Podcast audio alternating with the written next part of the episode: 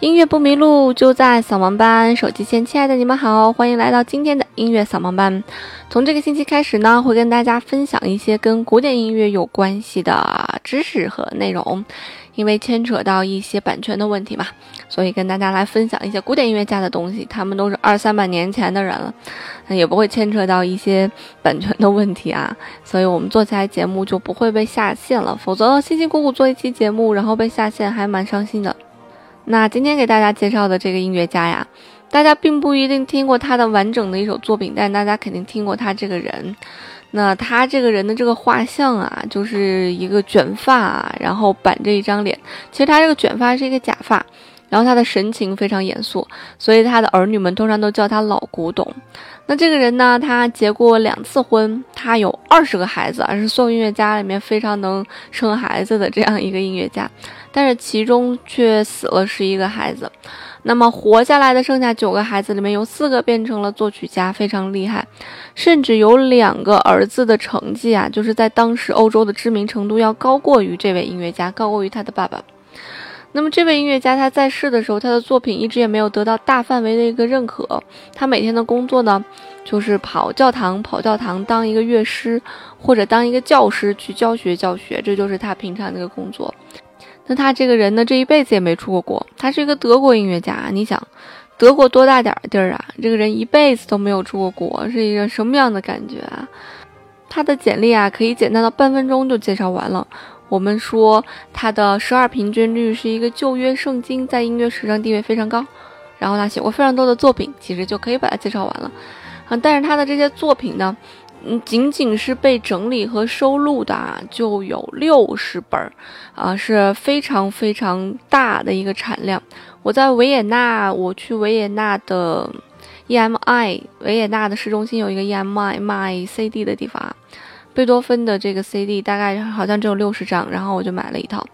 莫扎特的比贝多芬的多一点。那么这位作曲家，他的 CD 是最多的，也是最贵的啊。大概是有一百四十张还是二百一十张 CD，我忘了。所以这个就是今天我们要跟大家一起介绍的这个慈祥的老头儿，他的名字就叫做巴赫。当然也有人叫他巴哈啊，人家的英文名字叫 Bach，所以随便啊。巴赫这个人，他出生在一个音乐世家，就是从他的曾曾曾曾祖父开始就是搞音乐的。所以这个德国在那个时候有很多很多很多的乐手巴赫。当然，这些乐手巴赫都不是我们今天想要给大家介绍的啊。不过，这些不同的巴赫却为我们今天介绍的巴赫打下了非常好的基础。因为一个音乐家到底他能不能成为一个杰出的音乐家，其实有一个非常重要的因素，就是这个音乐家没有长头发。不是啊，是看这个音乐家是不是出生在音乐世家。显然，巴赫就非常满足这个要求啊。巴赫的这一生啊，非常的平平淡淡，没有小三儿，没有婚外情。这个特别不符合很多音乐家的气质啊，没有故事，嗯，他也就是在找工作的时候稍微有一点不狗血的一些被排挤吧，然后他也不喜欢旅行，你想他在德国那样的一个小地方，那他这一辈子都没有出过德国，你想想莫扎特从小就开始欧洲巡演，然后贝多芬改了改小了自己的年龄巡演。那么肖邦也是从了华沙，从波兰啊奔到了法国，然后也有巡演。只有巴赫这个人安安生生的在德国度过了一辈子。然后要不是他老婆太能生孩子了，第一个生了七个，第二个生了十三个啊。二十个孩子养不起啊，又死掉了很多，死掉了十一个嘛。要不是他这个要养这九个孩子啊，他才懒得到处奔波嘞。他每次奔波就是为了找到更高的一个薪水来供养他的孩子们。他要是不供养这些孩子们，其实自己生活还是达到了一个小康的一个水平吧。那么巴赫的母亲呀，大概在他九岁的时候就去世了。那么九个月以后，他的爸爸再婚了。可是，他爸爸再婚了之后，好景不长，第二年他爸爸也去世了。所以巴赫就是跟他的哥哥长大的。但是巴赫的爸爸是个双胞胎啊，据说他这双胞胎哥哥就是哥俩长得特别像，就他们的媳妇儿经常分不出来谁是谁啊，甚至有的时候在他们作曲或者用小提琴演奏的时候都非常非常的像。但巴赫的父母双亡以后，他就只有由他的大哥来抚养了。这个大哥不是黑道大哥啊，就是他祖辈上的那个大哥。他大哥也是个乐师，那么从小就向巴赫传授一些音乐方面的知识呀，教他一些乐器之类的。那么他哥哥的手头也比较拮据，因为那时候他爸妈去世的时候，他哥也就十五六岁这样一个孩子，才刚刚拿到一些工资，工资也不是很高啊，所以也是个年轻人嘛，所以要供养巴赫的话，小巴赫也是一件比较困难的事情。所以他哥哥教巴赫乐器，其实一部分可能是说想让他有一技之能，还有一部分是为了解决家庭的一些经济上的问题啊。这巴赫会了乐器，他自己可以有这个手艺之后去谋生嘛。但是小巴赫对音乐啊这个东西却是爱的不要不要不要的，就从小就特别爱这个事情。就是有一件事情可以看出来，这件事情大家如果了解一点点巴赫，可能都知道，就是我们知道当时的那些乐谱都是手抄的，并没有什么印刷的，是吧？那么巴赫的哥哥当时就手抄了很多乐谱。然后把它放在高高的书架上面啊，他不想让小巴赫去接接触这些东西，因为他要接触这些东西去抄的话，非常浪费时间，会耽误小巴赫去学习一些其他的乐器。但是有一天，巴赫就发现了这个新大陆啊，就觉得我的天呐，这么多乐谱这么好，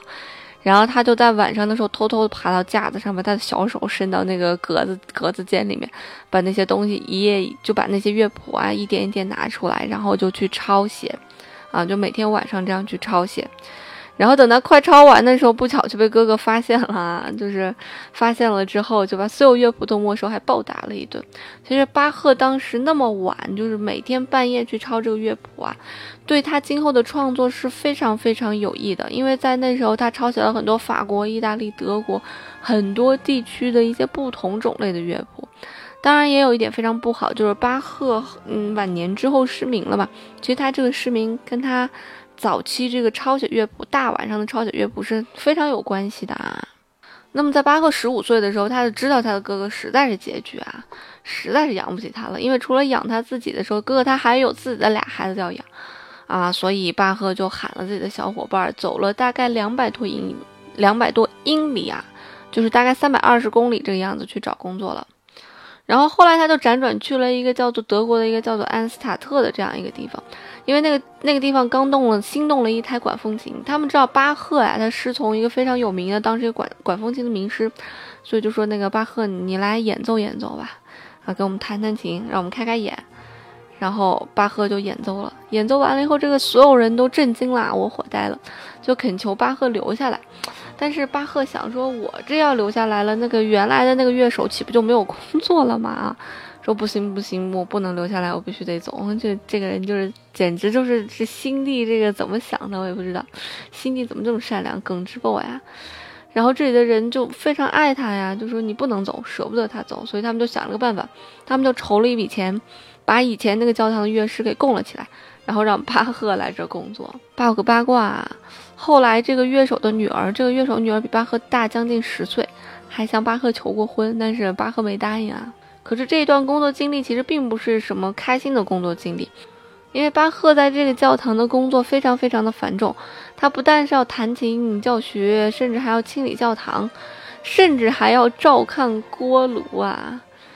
但是不过巴赫一直也没想着换工作，嗯，因为他就是一个比较随遇而安、比较慈祥的人。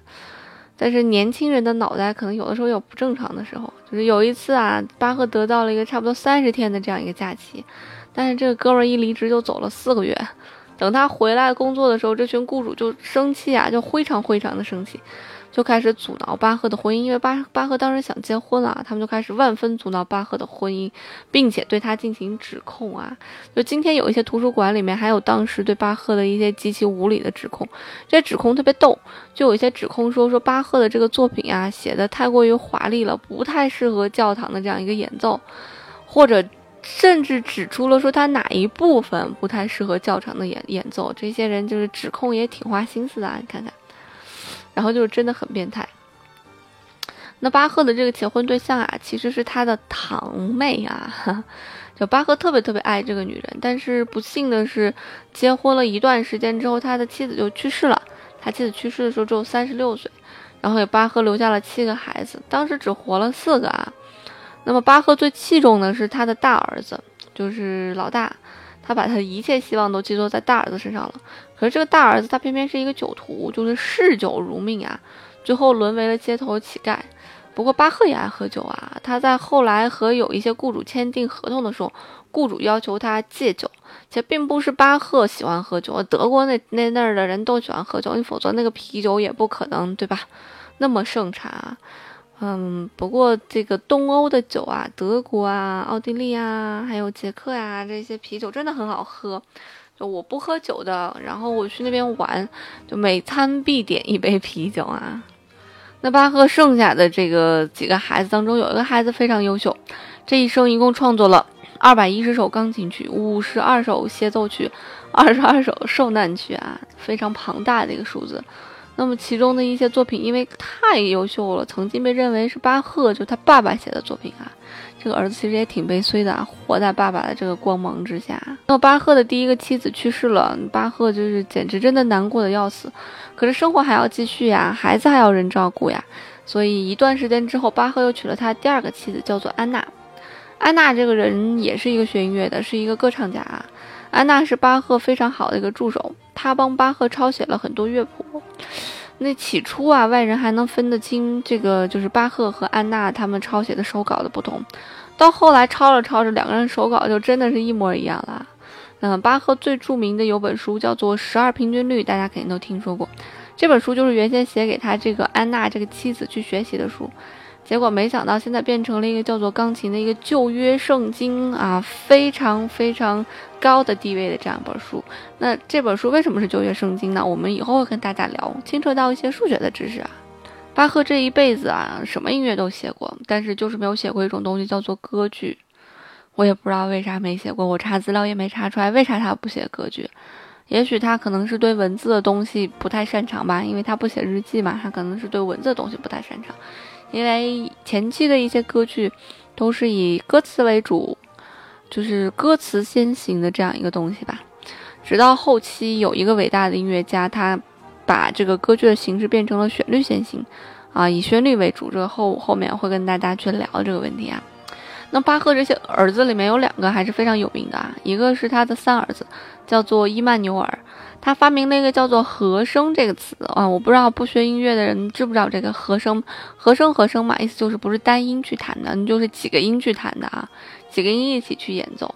那么在当时兴起的一个叫做新音乐，就是新音乐啊，这个东西，让这个呃巴赫的这个儿子伊曼纽尔名声大振，甚至超过他的爸爸啊。然后海顿和贝多芬都非常的佩服他。那关于这个。这个和声这个时期的这些一些音乐，还有一些很好玩的事情，我们得单开讲了，因为一讲真的会讲很长，我们就在这里不说啦。然后他还写了一本书，叫做《钢琴演奏守则》，守则，钢琴演奏守则啊，这这一本书是关于钢琴演奏手法和技术这样一本书，那么也是钢琴演奏者就要必备的一本书啊。巴赫还有一个非常有名的儿子，就是他的小儿子，叫做约翰·克里斯蒂安·巴赫。然后他甚至得到了莫扎特和贝多芬的一些赞许啊，这是非常厉害的啊！你看巴赫的很多作品啊，你会发现他喜欢他在他作品的前面加上一个 J J，啊，他这个 J J 的意思其实就是上帝帮助我多，非常虔诚啊。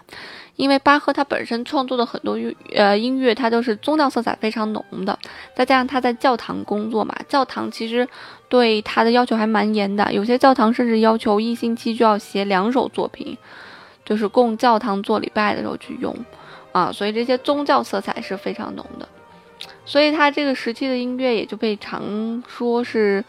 啊，它的特点之一吧，叫做宗教音乐啊。那么，对于巴赫来讲，非常重要的一个城市就是一个叫做德国的莱比锡。他在莱比锡待了很久很久很久，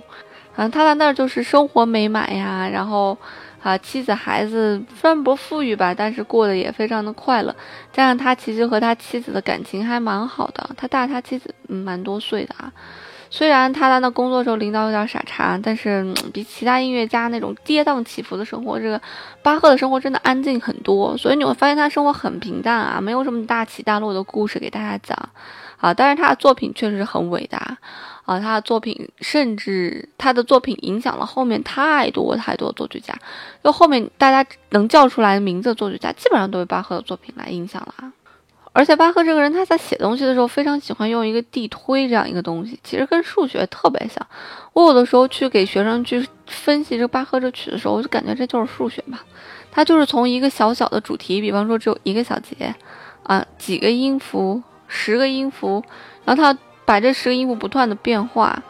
啊，有点像我们的数列正着来，倒着来，从中间往两边来啊。网上有一个视频啊，把巴赫的作品从头到尾弹一遍。然后再从尾到头弹一遍，然后把两个叠在一起是非常好的，可以融合的，甚至说从中间往两边走，把它当成两个声部都是非常好的一个融合。所以一直都说巴赫其实是一个对位大师。对位其实什么？对位其实它是一个非常数学的东西。所以我就觉得，如果巴赫这个人他如果不是数学不是音乐家的话，他肯定是一个数学家啊。他的音乐当中有非常多的什么建筑美呀、规律美呀、变化美呀、逻辑美啊这种东西非常好玩。所以我觉得，如果这个巴赫转世了，他肯定就会变成一个数学家。就什么叫数学家呢？数学家就是那种你死了就死了，还留一堆公式让别人证明，不让别人好好活的那种人啊，这就是数学家。啊。因为我曾经学过一阵子数学，别人在学高等代数的时候，我们要学数学分析，因为是数学系嘛，所以那种感觉你知道特别爽。那今天节目就差不多到这儿了，主要跟大家分享了一下这个人的生平，啊，一个人的生平对他的作品的影响是非常大的。如果我们了解这个人的生平，在聆听他的作品的时候，对我们帮助也是非常大的。那么明天会跟大家聊一些有趣的故事，那我们明天见啦，拜拜。